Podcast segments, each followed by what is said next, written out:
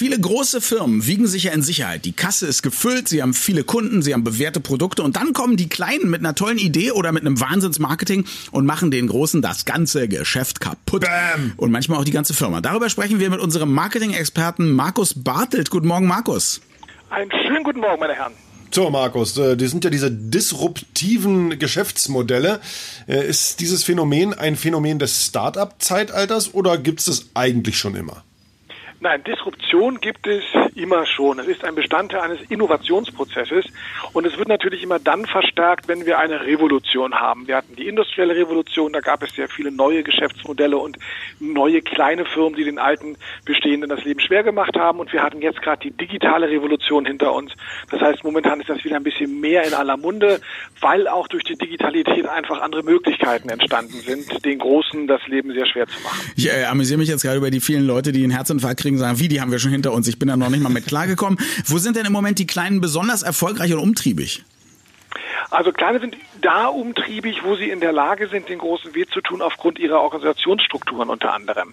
Das heißt, wenn du dir heute sowas anguckst wie Versicherungen oder auch Banken, die tun sich sehr schwer damit, ähm, zum Beispiel App-basierte Modelle zu entwickeln, dass wir relativ simpel übers Handy vielleicht was buchen können, weil sie im Laufe der Zeit ein Apparat aufgebaut haben, Versicherungen zum Beispiel mit den Agenturen und den Versicherungsvertretern, ähm, die sie sich selber kannibalisieren würden, wenn sie so eine App anbieten würden. Das heißt, intern geht das gar nicht und kleinere Anbieter, die diesen Apparat nicht aufgebaut haben, die diese Strukturen nicht haben, auch die Kosten nicht haben, die können sowas natürlich, was sie keine Rücksicht nehmen müssen, einfach umsetzen und machen damit den Etablierten das Leben sehr schwer.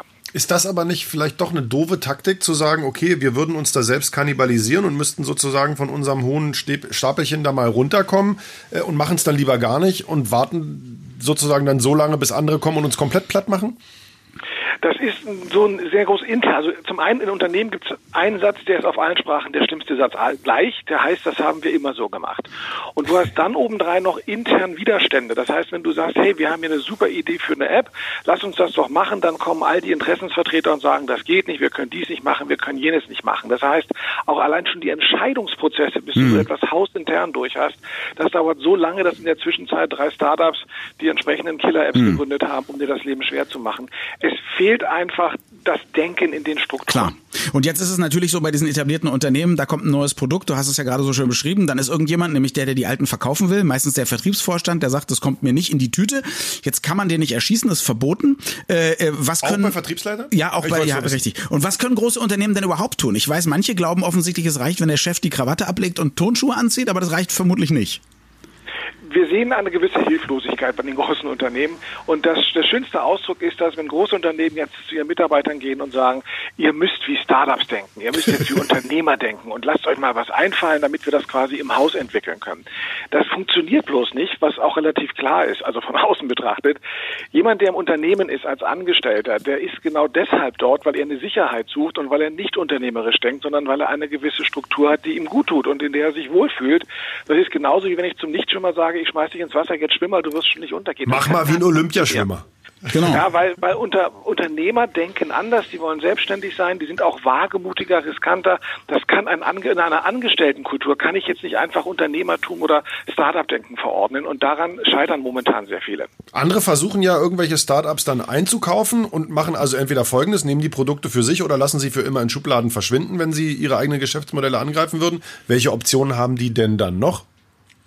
Na, die eine Möglichkeit ist die, die Kollaboration. Das sehen wir ja, ähm, also wenn wir mal nochmal zum Banking gehen, äh, Google und, und äh, auch Apple mit, mit, äh, mit ihren iProdukten haben sich eine eigene Banklizenz besorgt und äh, setzen damit die Banken unter Druck. Amazon hat das nicht gemacht, die haben sich einen Partner aus dem Bankgeschäft geholt. Ähm, für die Bank ist das auf den ersten Blick, glaube ich, ganz clever. Auf den zweiten Blick ist es tödlich, weil die Großen haben natürlich heute einen Zugang zu einem Markt, eine Masse an Kunden und die Produkte einer Bank sind sehr, sehr einfach zu kopieren. Das heißt, die Frage wird nicht ähm, lange auf sich warten lassen, wann Amazon vielleicht die Bank übernehmen wird und nicht umgekehrt. Das heißt, das ist so, so, ein, so ein Tanz mit dem Teufel, der da eigentlich gerade passiert. Die andere Möglichkeit ist es eben, die Startups zu kaufen oder eine andere Form der Kollaboration zu finden. Also zu sagen, hey, wir haben doch die Kunden, ihr habt das tolle Produkt, lasst uns irgendwie exklusiv zusammenarbeiten, ähm, dann habt ihr den Marktzugang und wir können von eurem Produkt vielleicht exklusiv auch ähm, dann profitieren. Ich habe übrigens auch einen guten Rat für dich. Also so wie man auch sagt, denk einfach mal wie ein Startup, Markus. Also wenn du mehr Erfolg haben willst, werd doch einfach Rockstar.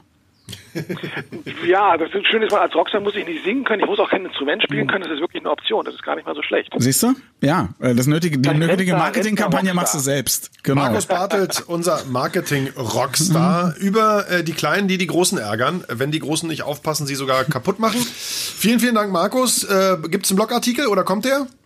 Der ist schon geschrieben und ist auch schon auf hochgeladen, das heißt, man kann das nachlesen. Sven, denk doch mal wie ein Radiomoderator. Spiel doch mal einen Song.